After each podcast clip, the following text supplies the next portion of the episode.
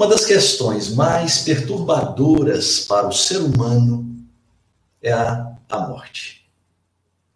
Observamos que nem todos os povos encaram-na da mesma forma.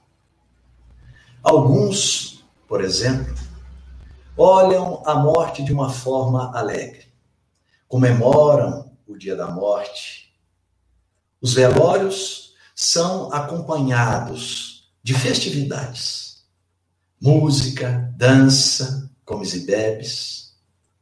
Para eles, é preciso despedir-se daquele que parte com alegria. Porque quando ele entrar no novo mundo, também o fará de maneira alegre. Mas outros encaram a morte de uma forma circunspecta, muitas vezes desesperadora, vendo-a como ceifadora de vidas. Sua fé é ainda uma fé mística, subjetiva. Não conseguem manter a tranquilidade diante da partida de um ente querido.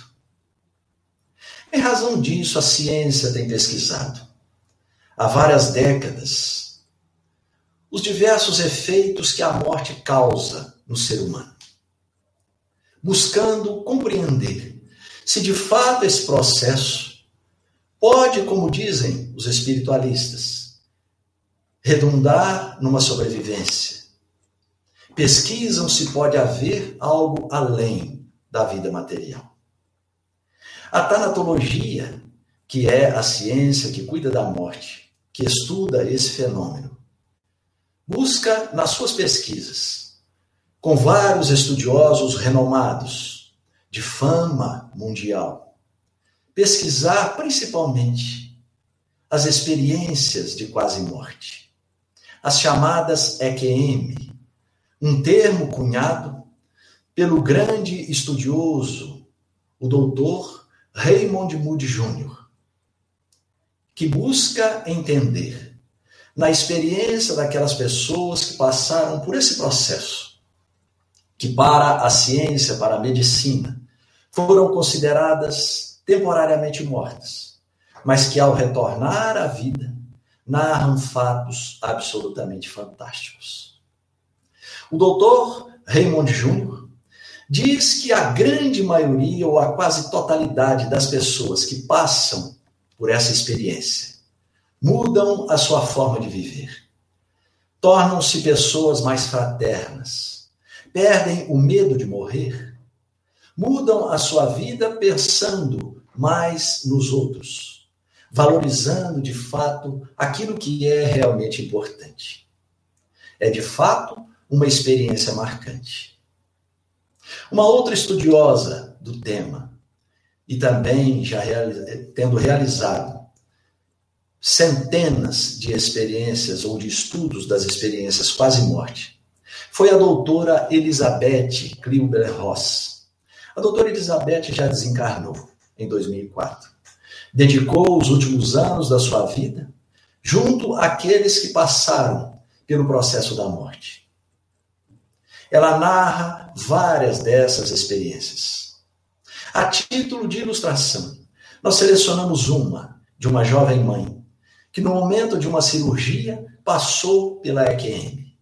Quando retornou, ela então contou que durante o processo da cirurgia, ela se viu fora do corpo, se viu no alto, próxima ao teto.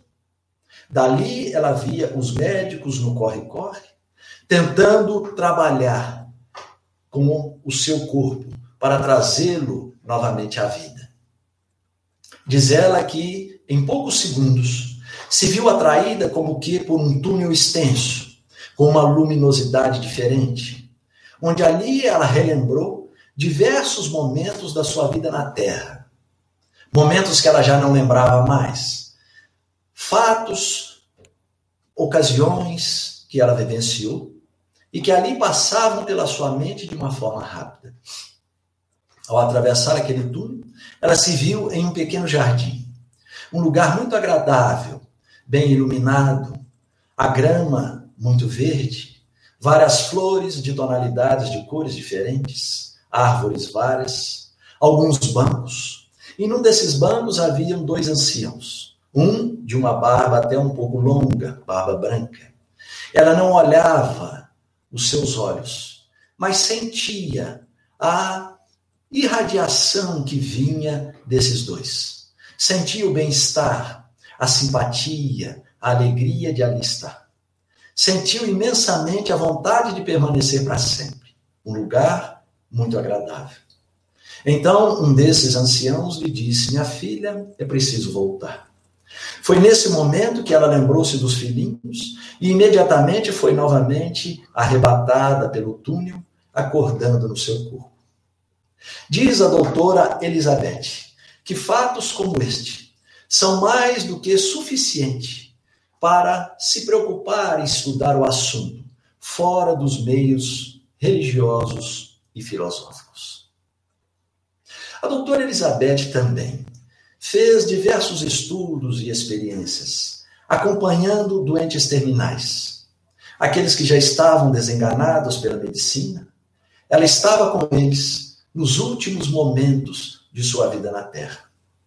E analisando o seu comportamento, ela concluiu que todos aqueles que mantinham uma fé, uma certeza na espiritualidade, que trabalhavam a sua própria espiritualidade interior, se mostravam mais tranquilos diante do processo da morte.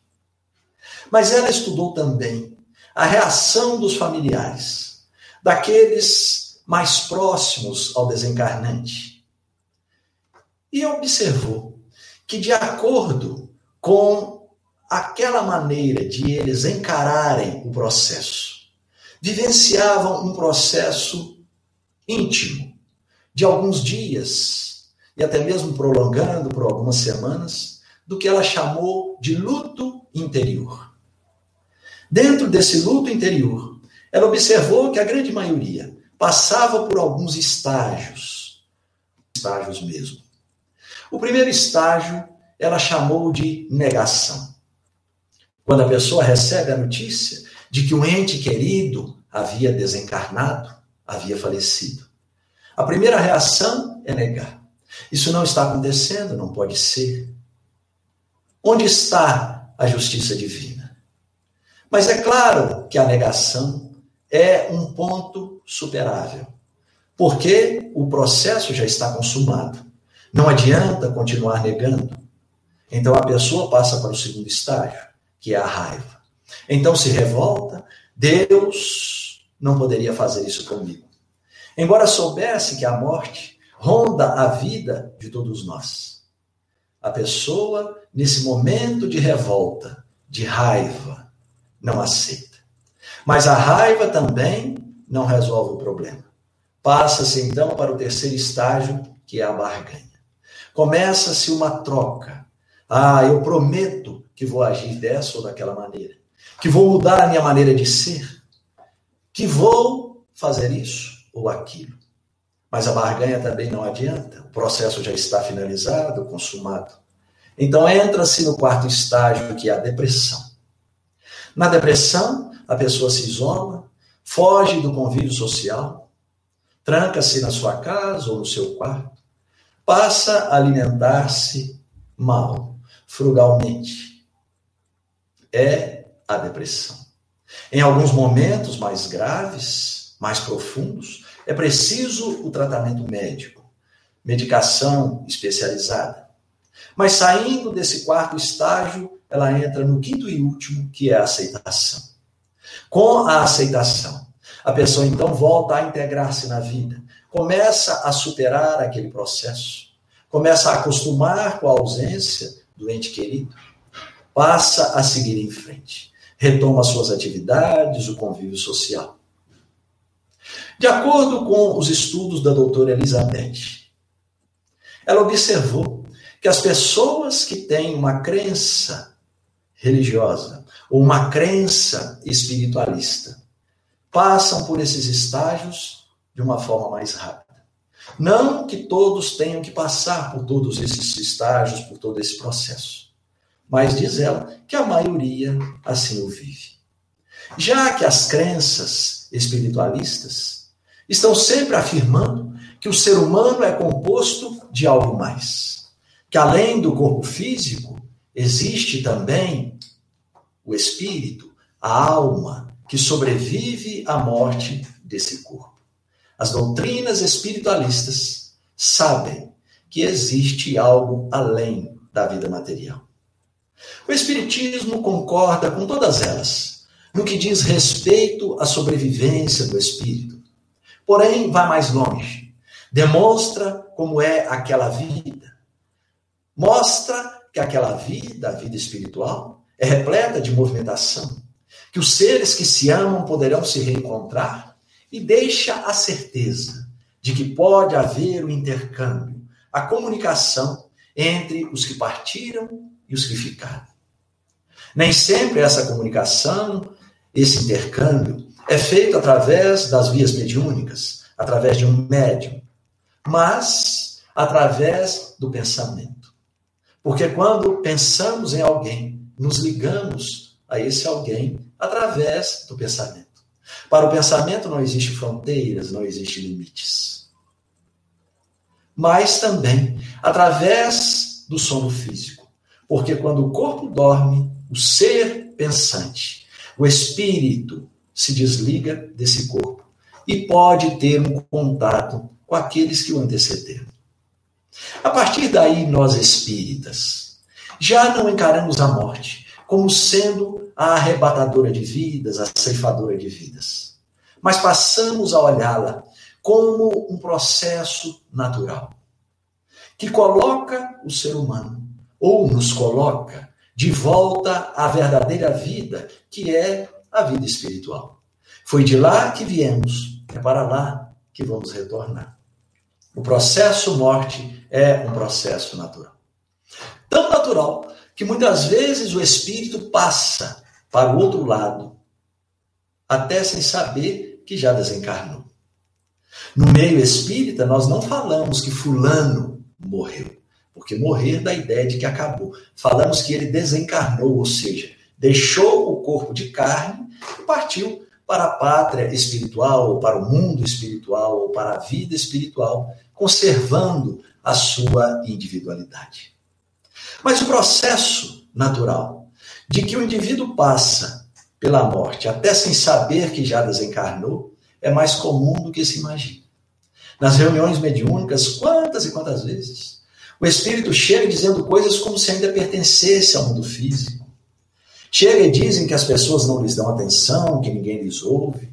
Parece até que ninguém nota a sua presença. Ficam confusos, porque não sabem que já estão desencarnados. Não se prepararam para este processo. Então, o dialogador, aquele que conversa com o espírito, com muito tato, com muito cuidado, vai conversando e o auxiliando a compreender que todo aquele processo é natural e belo. Belo porque comprova para ele que a vida continua, que ele está vivo e lúcido, podendo continuar a sua existência em outro plano, em outra dimensão. Muitas vezes, então, o espírito sai dali confortado, aceitando a ideia, porque ele já desconfiava, mas ele não tinha certeza. As pessoas, na sua grande maioria, não se preparam para a morte. Não se fala sobre ela. A vida parece que é exclusivamente vivida no meio material. As atividades cotidianas, o trabalho, o relacionamento com a família, tudo gira em torno da satisfação material, da vida material. Então as pessoas não se preparam. Há um certo apego à vida material. O instinto de conservação nos impõe isso, é perfeitamente natural. Mas também a vida em função dos prazeres materiais. E o apego material não está ligado somente ao poder, à riqueza, às coisas perecíveis, não. Muitos apegos também se fazem junto aos entes queridos. É comum nos referirmos aos entes queridos como se eles fossem nossos, não é assim? Falamos a minha esposa, o meu marido, o meu filho. E não conseguimos pensar que eles de fato não são nossos. Aliás, vivemos sempre com medo de perder alguma coisa. Não conseguimos pensar que aquilo que verdadeiramente nos pertence, nós não perdemos. Vejam só, os bens materiais, eles não nos pertencem. Podemos até dizer o meu carro, a minha casa, mas eles não são nossos. Temos que aprender a considerá-los empréstimos. Nós viemos para o mundo sem eles, retornaremos para a pátria espiritual sem eles. Então não nos pertence. Porque nós só levamos aquilo que de fato nos pertence de verdade. Da mesma forma, os entes queridos não são nossos. É comum nós ouvirmos alguém dizer: Ah, eu perdi um filho, ou perdi um ser amado. Na realidade, não perdeu, porque não pertence. Apenas devemos dizer: nos separamos temporariamente. É preciso guardar a certeza de que vamos reencontrá-lo quando partirmos também através do processo da morte. Assim concluímos o que é que é de fato que nos pertence. O que nos pertence são as conquistas morais. São as virtudes. Estas, sim, são conquistas inalienáveis. E nem Deus as tira de nós. Aliás, foi Ele mesmo quem nos dotou desta capacidade de desenvolver virtudes. É através do desenvolvimento das virtudes, das conquistas morais, que nós nos tornamos melhores, mais espiritualizados, naturalmente mais próximos de Deus. Então, a conclusão é de que não precisamos mais temer perder alguma coisa. Aquilo que não nos pertence, nós não perdemos. E aquilo que de fato nos pertence, nós também não perdemos. O erro maior da grande maioria das pessoas é não pensar sobre isso. Não se fala sobre a morte, porque é algo que aterroriza. E aterroriza porque criou-se tabus em torno dela. Reparem que as pessoas não gostam de falar na morte. Se estamos em um grupo de pessoas e o assunto é a morte, observe, a maioria evita tocar no assunto, outros pedem para mudar de assunto, alguns vão saindo de fininho. É que falta-lhes uma preparação. O que falta é a informação a respeito do processo. Porque a ideia que se tem da morte é a ideia dos velórios. É o desespero daqueles que choram sobre o caixão. São as anedotas que colocam a morte como sendo algo maldito, trazendo a destruição aos lares, separando os seres que se amam. E um dos pontos que achamos mais prejudiciais na formação de ideias com relação à morte é a omissão ou a limitação das religiões tradicionais na apresentação da vida além do Porque normalmente a ideia que predomina no seio das religiões tradicionais é a do céu e do inferno. É a conquista do paraíso quase impossível de ser alcançado e o castigo eterno, sempre ao alcance da maioria. Aliás, esta é uma ideia já ultrapassada, mas ainda não está superada porque vemos quantas pessoas, mesmo não acreditando muito, ainda alimentam esse temor do castigo eterno. Ainda não se acreditam suficientemente boas para merecerem o paraíso. Essa ideia no seio da religião católica já foi ultrapassada e superada lá atrás pelo Papa João Paulo II. Em uma de suas encíclicas, ele disse: céu e inferno são condições íntimas daqueles indivíduos que viveram bem ou mal a sua vida na terra. Não existe o céu lá em cima, o inferno lá embaixo. Não é um local circunscrito, mas é o sentimento íntimo. E recentemente, há poucos anos, o Papa Francisco disse a mesma coisa. Não existe céu lá em cima, inferno lá embaixo, mas céu e inferno é uma condição íntima daquele que viveu bem ou mal a sua vida na terra. Ainda não deram o passo importante, que é explicar onde essas pessoas ficam após a morte, com esse sentimento íntimo de céu e de inferno. E alguns costumam argumentar, principalmente contra os argumentos espíritas ou os argumentos espiritualistas. Como saber se de fato existe a sobrevivência?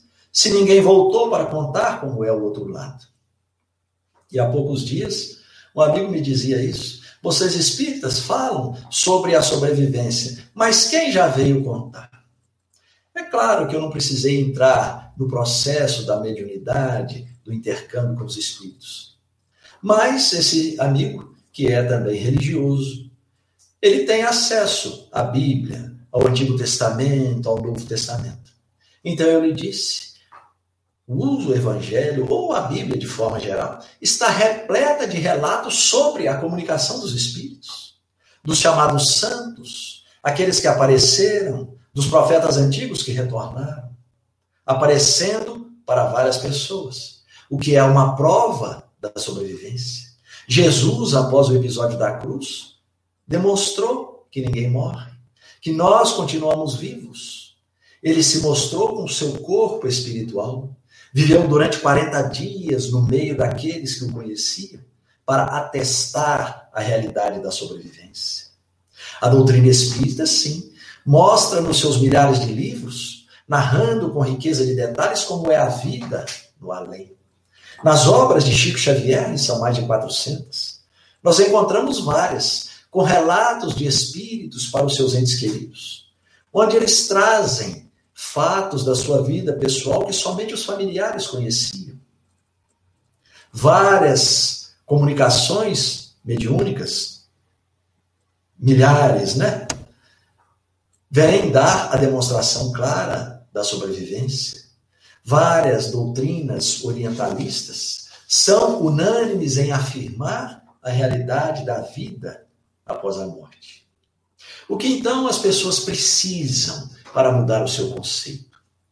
Ou será que é apenas preconceito? É preciso falar sobre o tema.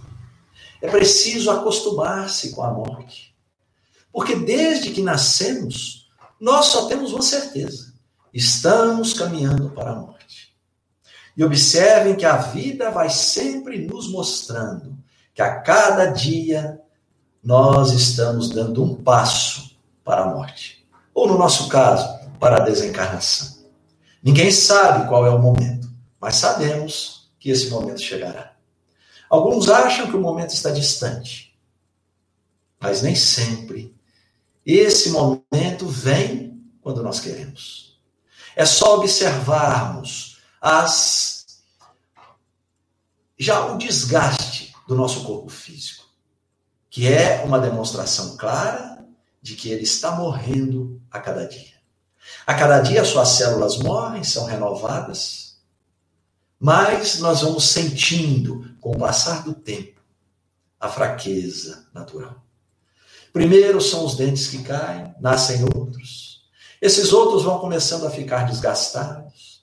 Com o tempo, e eu aprendi recentemente, a gengiva vai se retraindo. A minha dentista disse: eu verso na terceira idade, você pode perceber os idosos parece que têm os dentes maiores. Na realidade, os dentes não crescem, mas é a gengiva que retrai. Então parece que os dentes estão maiores. E eu, quando eu me olho no espelho, eu lembro disso, é verdade. Os, principalmente os dentões da frente, né? Estão ficando cada vez maiores. As unhas vão ficando fracas, o cabelo vai raliando. Alguns caem, outros ficam brancos. Vão surgindo as primeiras rugas, os pés de galinha. Por mais botox que coloque, não tem como impedir. E depois vem a dor na coluna, a dor nas juntas, né? No linguajar popular. É uma dor no joelho, uma dor no cotovelo, a dor no ombro. E esses são os avisos. É a natureza nos avisando de que nós estamos caminhando para a morte. Então é preciso encará-la de uma forma natural. Joana de Ângeles fala o seguinte: é preciso falar e pensar com frequência no fenômeno da morte, a fim de nos habituarmos com a ideia e não sermos surpreendidos quando a defrontarmos ou a depararmos em alguém amado. Morrer, diz ela, é somente interromper o ciclo biológico permanecendo na vida. Mas parece que todos nós nos agarramos a ela e queremos continuar na vida material indefinidamente. Queremos viver 90, 100 anos. Mas o mais importante não é viver 100 anos, mas é viver de uma forma útil. O mais importante é fazer de nossa vida momentos úteis. Que essa vida seja útil para nós, para o nosso aprendizado, para o nosso enriquecimento íntimo, nosso enriquecimento moral. E também para que ela seja útil para os outros. Quando observamos os grandes nomes da humanidade, homens e mulheres que se destacaram como benfeitores da humanidade, percebemos que uma grande parcela deles viverão pouco. Pessoas que viveram 30, 35, 40 anos e, no entanto, fizeram muito. Então, o mais importante é ser útil. É viver de forma para que, quando desencarnarmos, possamos chegar tranquilos na vida espiritual com a certeza de que aproveitamos bem o tempo que nos foi dado ou nos foi disponibilizado naquela encarnação. Existe uma frase atribuída a Confúcio, um famoso filósofo chinês, que viveu cerca de cinco séculos antes de Jesus, que ele diz assim: aprende a bem viver e bem saberás morrer. O medo da morte, meus amigos, decorre geralmente da falta de conhecimento. Então é preciso conhecer. E o Espiritismo nos mostra de uma forma clara, aberta e dinâmica que nós somos seres espirituais, que somos espíritos antigos, velhos, mas que do ponto de vista espiritual ainda somos muito imaturos. Estamos aprendendo, e esse aprendizado se faz na vida na Terra, através das reencarnações. Já vivemos inúmeras etapas da nossa vida no planeta. Nascendo, morrendo, nascendo, morrendo, nascendo, morrendo. Esta é mais uma etapa dessa vida dinâmica. Então, o Espiritismo nos mostra que é preciso aproveitar integralmente o tempo. Aproveitar a nossa atual encarnação para fazermos o melhor em favor de nós em favor também daqueles que convivem conosco. Tendo sempre que ressaltar que todos os bons atos, todas as boas ações, redundam primeiramente em benefício para nós mesmos. Viver com alegria, com dinamismo, com disposição. Procurar viver com otimismo, fazendo da vida uma alegria para nós e uma alegria para os outros. É assim que podemos comparar um velho provérbio oriental com a atitude correta. Esse provérbio diz assim: Quando nasceste, todos sorriam, só tu choravas. Vive, pois, de tal forma que quando morreres, todos chorem e só tu sorrias. Aproveitemos o que o Espiritismo nos mostra. A doutrina espírita nos prepara para a vida após a morte. Demonstra que aquela vida, a vida espiritual, é repleta de movimentação. Que nós estaremos unidos àqueles que se nos assemelham. Demonstra que gravitaremos para as regiões espirituais, entre as quais nos sentiremos inteiramente à vontade, como em nossa própria casa. É a lei da afinidade. Tudo no universo é regido pela lei da afinidade. Aquele que se compraz no crime, no erro, nos vícios, encontrará os crimes, os erros, os vícios também no mundo espiritual. Aquele que busca modificar-se, trabalhando para melhorar-se do ponto de vista moral, espiritual, procurando amar, fazendo boas ações, encontrará no meio espiritual as mesmas mentes compatíveis com a sua maneira de ser. Não há favorecimento de qualquer espécie. Estaremos integrados e unidos àqueles que se nos assemelham. Mas tem sempre alguém que diz: Eu acho um pouco estranho que vocês espíritas falam que a vida espiritual é igual à vida material. Será que Chico Xavier, nos seus livros, não teve uma fantasia? Falando que lá também existem cidades, casas, veículos de transporte. Mas as pessoas pensam assim porque falta-lhes uma preparação, um conhecimento a respeito. Porque o que temos que pensar em primeiro lugar é que a vida espiritual surgiu antes da vida material. O mundo material, desculpe, o mundo espiritual existe ou pré-existe ao mundo material. Tudo que aqui existe é uma cópia do mundo espiritual. Aliás, uma cópia imperfeita. Lá existe tudo o que tem aqui, em graus maiores de aperfeiçoamento. O mundo espiritual é dinâmico, é progressista, progride sempre. Tudo lá é oriundo da mente dos espíritos que ali vivem. Então não há como estarrecer-se diante desse tipo de revelação. Mas vamos acostumando a entender que a vida espiritual é idêntica à vida material. Porque se assim não fosse, Deus não seria justo, porque ele arrancaria o ser encarnado no processo da morte que chega sem qualquer aviso e o jogaria em um meio espiritual completamente diferente daquele onde ele está acostumado a viver. Onde ele conquistou as suas amizades, os seus relacionamentos afetivos por isso, o mundo espiritual é idêntico. Não há um só tipo de nascimento que seja igual ao outro. Assim também, como não há um só tipo de desencarnação que seja igual a outra. Não podemos tirar exemplo deste ou daquele que desencarnou desta ou daquela forma, que passou por este ou por aquele processo após a morte. Cada um tem um processo ímpar, particular. Mas existem alguns fatores que dificultam a libertação do espírito. Um deles, ou alguns deles, como eu já disse no início, é o apego exagerado à vida material, aos entes queridos, mas também a inconformação daqueles que ficam é um fator dificultador da libertação do espírito que desencarna. Então, não basta que apenas nós nos preparemos para a morte ou para a desencarnação.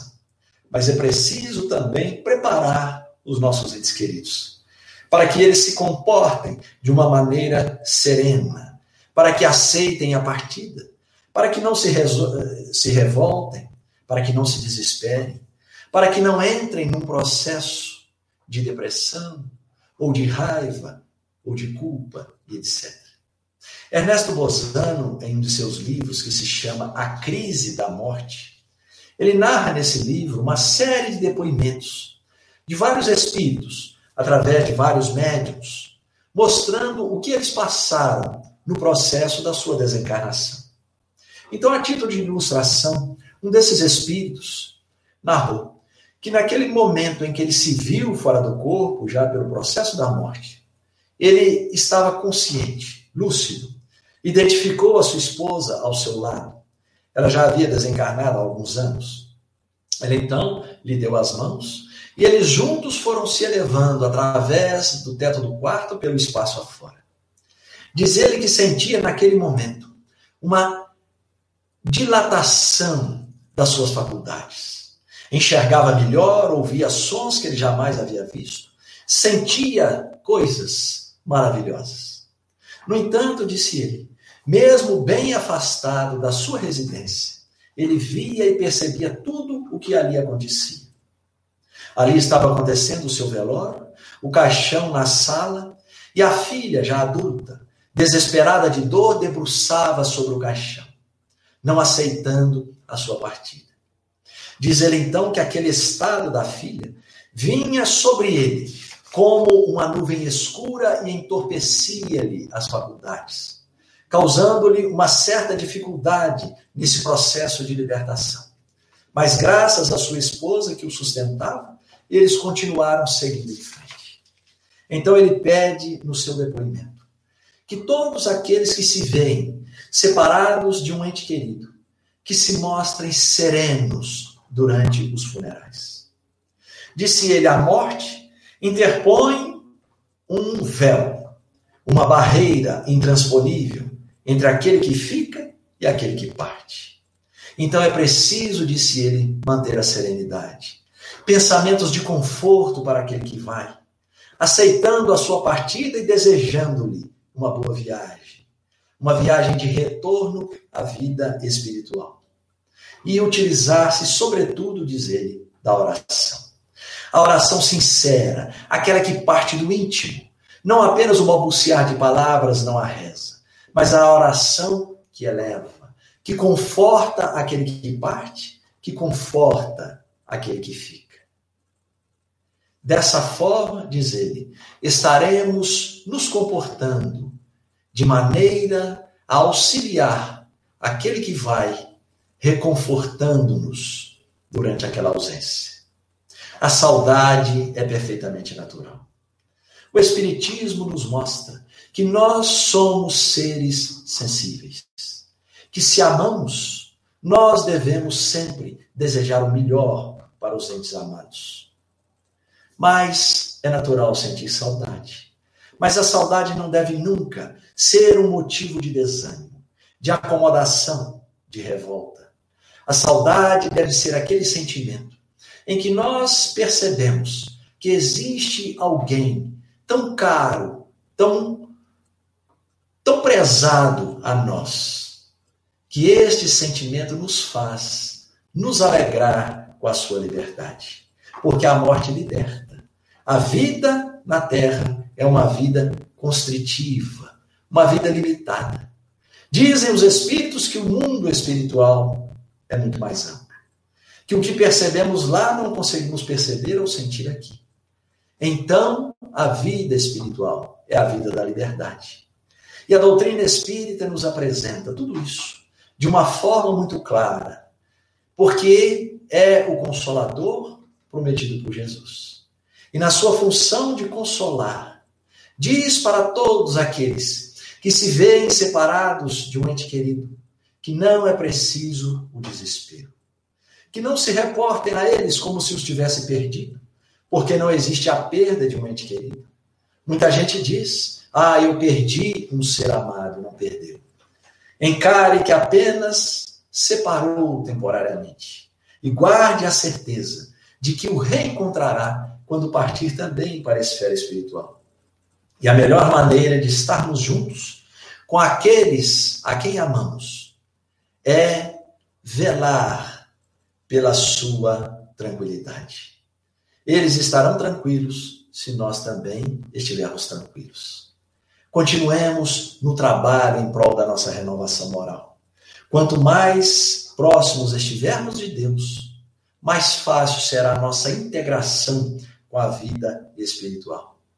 Por isso, a doutrina espírita nos mostra que é necessário ao ser humano o trabalho em prol da sua transformação moral. Fala-se muito da reforma íntima, é reformar-se interiormente é vencer as más inclinações.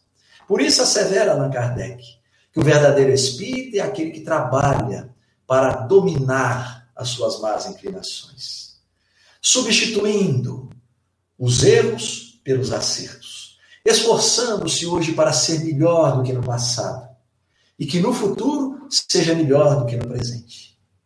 E assevera o codificador, aquele que pode ser qualificado de espírita sincero e verdadeiro, se acha em um grau superior de adiantamento moral.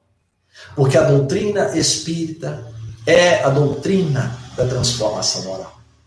E a morte vai descortinar para nós apenas aquilo que somos. Continuaremos na vida espiritual exatamente como vivemos aqui, alimentando os mesmos desejos, os mesmos as mesmas atividades ou as mesmas vontades de ter atividades. É preciso pensarmos muito naquilo que queremos da vida. Se os objetivos que acalentamos são os objetivos permanentes, são as conquistas morais, ou se são apenas os objetivos fugidios, simplesmente de ordem material. Pois Jesus já havia advertido: onde estiver o teu tesouro, ali também estará o teu coração. O tesouro é o símbolo do sentimento. Onde estiver o nosso sentimento, ali estaremos nós.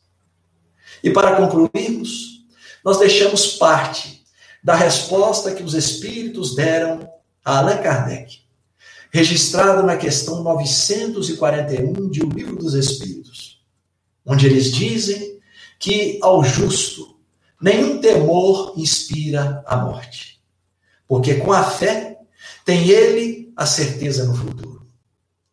A esperança falo contar com uma vida melhor. E a caridade, a cuja lei obedece, lhe dá a segurança de que no mundo para onde terá de ir, nenhum ser encontrará, cujo olhar lhe seja de temer.